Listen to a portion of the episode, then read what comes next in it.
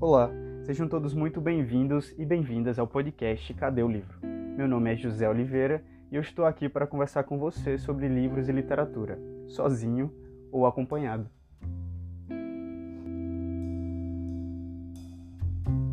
Olá, é com muita alegria e felicidade que eu gravo o episódio zero do podcast Cadê o Livro? Meu nome é José Jalisson Santos Oliveira.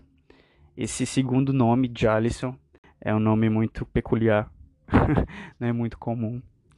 É, no interior a gente diz que é um nome inventado. Enfim, é, eu houve uma época da minha adolescência que eu não gostava muito, achava muito exótico.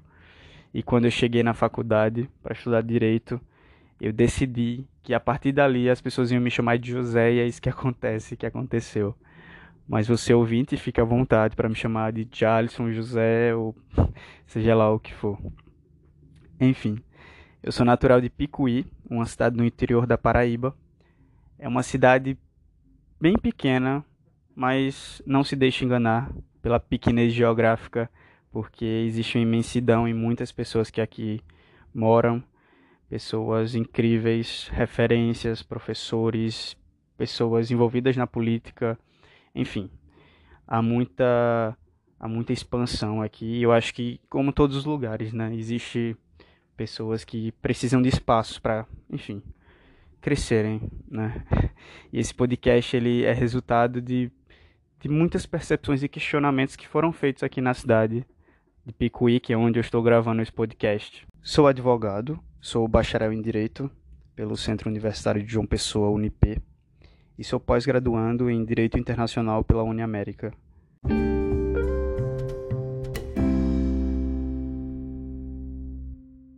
Bem, eu tenho uma história que aconteceu no meu ensino médio que é muito transformadora. E eu acho que isso resume um pouco de como a leitura transformou a minha vida. Quando eu estava no ensino médio, eu estudava no, na escola Professor Lordão e ao mesmo tempo eu fazia um curso técnico no IFPB pelo Pronatec. E nesse programa eu ganhava uma bolsa. Com essa bolsa eu comprava vários livros e queria compartilhar com amigos, com pessoas que também leram. E eu encontrava essas pessoas nos grupos do Facebook. Eu participava de diversos grupos sobre, sobre literatura. E certa vez no Facebook, em um desses grupos de leitura, eu encontrei um post que falava sobre conseguir marcadores de páginas. Eram marcadores da editora Record e você enviava um e-mail para eles e eles enviavam vários marcadores de páginas para sua casa. Eu fiquei extremamente encantado. Eu sempre gostei muito dessas lembrancinhas, coisas que me fazem recordar de algo. Por exemplo, quando eu vou a algum museu, eu sempre carrego os panfletos, os folders, e eu tenho aqui em casa guardado diversos folders de museus e de, de espaços, teatros, etc. Eu realmente gosto disso e marcador não é diferente. Então eu resolvo enviar um e-mail para a editora Record também querendo marcadores de página, que eram marcadores muito bonitos. Quando eu estava redigindo o e-mail, eu comecei a escrever sobre mim. Eu não me restringi apenas a pedir marcadores de páginas. Eu comecei a escrever sobre minha vida, quem eu era, quais eram os meus sonhos. E não apenas para a editora Record eu enviei. Eu enviei para mais de 60 editoras do Brasil. E esse e-mail ele mudou a minha vida junto com esse universo onde eu estava inserido, óbvio. Esse e-mail tocou o coração de muitas editoras e começaram a chegar livros para mim de editoras, de grandes editoras do Brasil. Recebi livros que hoje estão na minha estante. É muito emocionante quando eu compartilho essa história porque eu fico imaginando como seria diversos outros leitores do Brasil, outras pessoas apaixonadas por leitura, recebendo caixas de livros. Então eu senti isso e é, um, é uma sensação única. E por meio dessa movimentação, eu recebo um e-mail de um jornalista da revista Carta Capital. Eu não sei se vocês conhecem, mas a revista Carta Capital é uma revista semanal que fala de política e tem uma vertente de esquerda. E fui entrevistado por um jornalista chamado Fábio Fujita. Essa entrevista ela foi muito honesta, porque eu falei sobre mim, eu falei sobre minha paixão por livros, eu falei sobre sonhos que eu tinha em cursar direito, por exemplo. até o diretor da minha escola, o professor Robson Rubenilson, participou dessa matéria. E foi muito incrível ter vivido essa experiência, porque pessoas do Brasil inteiro começaram a me conhecer. Eu, um estudante de ensino médio de uma cidade de 18 mil habitantes no interior da Paraíba, fui visto por milhares de pessoas no país. E recebi e-mails, cartas, livros e, e diversas coisas legais. E muitas dessas pessoas até hoje fazem parte do meu ciclo social e isso me transformou como pessoa, como leitor e realmente tive uma vida transformada por uma simples ação. Mas essa ação está ligada ao universo da literatura. E a revista Carta Capital, ela me proporcionou oportunidades inimagináveis que sem elas eu não seria eu, eu não seria esse eu de hoje.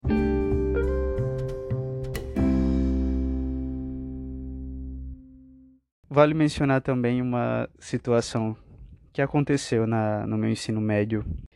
Eu tive uma estadia uh, acadêmica bem peculiar eu nunca gostei muito de ir à escola, apesar de nunca tirar é, notas horríveis. Eu sempre ia por um outro lado. Eu achava que o que valia realmente a pena era ler, que eu sentia que eu estava aprendendo muito. E tem situações emblemáticas no meu ensino médio, como uma vez que eu estava na, na cantina, no espaço lá de convivência da escola, e o diretor me chamou e perguntou porque eu não estava na aula de química. E essa atitude, né, de sempre estar lendo na escola, etc., me deu a, a anuência de ser o, o consultor literário da escola, que era assim que o diretor me chamou uma vez. Eu ia, eu fui a Campina Grande com o diretor da minha escola, a gente tinha uma quantia, não, não, não lembro quanto mais ou menos, e eu na livraria poderia escolher qualquer livro para ir para a biblioteca da minha escola, que essa verba era para comprar livros. E eu fiquei responsável por escolher quais títulos iriam. Isso mexia muito comigo, essa essa sensação de responsabilidade em compartilhar com outras pessoas uma visão individual, queira quer não, né? interesses literários que eram meus. Né? Eu não posso falar, não poderia falar é, em uníssono o que a escola queria ler. Podia falar o que eu queria ler, que eu gostaria de ler. E foi uma experiência muito marcante para mim.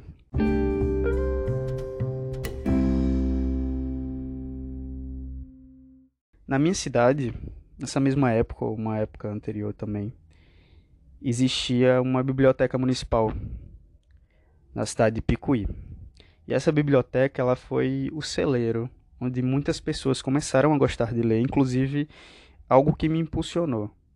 A minha mãe é pedagoga, tive livros em casa, sempre tive acesso, mas a biblioteca municipal tinha obras que eu não tinha, por exemplo. Foi lá que eu li Harry Potter, foi lá que eu conheci Dan Brown, e enfim, dentre outras obras, como também uma das minhas preferidas, que é O Mundo de Sofia, e algumas de Nietzsche também. E você percebe o poder que um espaço ele desenvolve nas pessoas, né? Essa paixão por livros que começou em mim, mas que se que cresceu em espaços públicos. É, hoje eu vejo que são muito significantes. E hoje, em 2020, nós não temos mais biblioteca municipal em Picuí. E isso é o que deu cabo à criação do, do podcast chamado Cadê o Livro? Esse cadê o livro é cadê a biblioteca? Cadê os espaços? Cadê o incentivo? Nós sabemos que isso deve ser cobrado agora, né, nessa fase da política, mencionado. E o podcast é para vir com esse ar também político de questionar. O Cadê o Livro foi muito significativo porque vem questionar. E a literatura nos faz questionar o tempo todo é esse sentimento de revolta que a gente sente por não entender certas políticas públicas ou até entender, mas não querer acreditar na malícia de certos é, de certos atores políticos, a gente às vezes fica um pouco coibido de falar. o desejo de criar o Cadê o Livro veio também desses tempos turbulentos que estamos vivenciando atualmente em diversos setores. Eu trago para vocês uma informação que me deixou bastante triste uh, e, e reflexivo, que é a taxação dos livros. Foi enviado ao Congresso em julho deste ano, 2020, um projeto de reforma tributária que prevê a cobrança na contribuição com uma alíquota de 12% para os livros. É, essa cobrança de 12% ela vem alavancar o preço do produto final para o consumidor, né, para a massa, para o trabalhador, que já não consome tanto a literatura, distanciaria ainda mais o livro do leitor. O setor literário ele não pagava impostos, nesse sentido, eles eram isentos pela Constituição Federal, mas com essa proposta de lei, ela vai aumentar o valor de, dos livros que são distribuídos pelas editoras e pelas empresas. E isso ocasionou um manifesto em defesa do livro, como a Câmara Brasileira do Livro, o Sindicato Nacional dos Editores do Livro e a Associação Brasileira de Editores de Livros Escolares. Esse setor ele é muito delicado. Em 2018 houve diversos pedidos de recuperação judicial, que é quando a empresa está prestes a entrar em falência, ela entra com esse pedido para ser protegida em alguns, em alguns setores, desde 2018. Então imagina como esse mercado, esse setor de distribuição, essas editoras que imprimem os livros, elas, elas estão sofrendo diversos ataques. Isso é muito preocupante e isso me faz, como um apaixonado pela literatura e pelo livro, criar esse podcast e compartilhar a literatura e democratizar a literatura de alguma forma, conversando com pessoas e conversando até sozinho em alguns momentos sobre isso.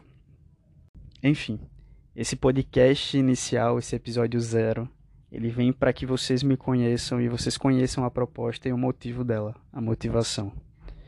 E se você por acaso quiser conversar comigo ou participar aqui de uma conversa, é só entrar em contato pelo Instagram, arroba, cadê o livro, underline. A gente pode conversar sobre isso, sobre essa proposta. Eu espero que aqui seja um ambiente de muito diálogo e muito debate. Isso só vem agregar nas nossas vidas, como pessoas que acreditam no potencial que os livros têm, no potencial transformador de fato.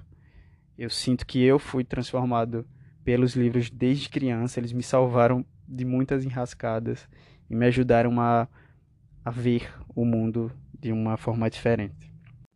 E para finalizar, eu deixo com vocês a música Onde Anda Você de Vinícius de Moraes. Um grande abraço a todos e até o próximo episódio. E por falar em saudade, onde anda você? Onde andam seus olhos que a gente não vê? Onde anda esse corpo que me deixou morto de tanto prazer? E por falar em beleza, onde anda a canção que se ouvia na noite? Dos bares de então, onde a gente ficava, onde a gente se amava em total solidão. Hoje eu saio na noite vazia, numa boemia sem razão de ser, na rotina dos bares, que apesar dos pesares me trazem você.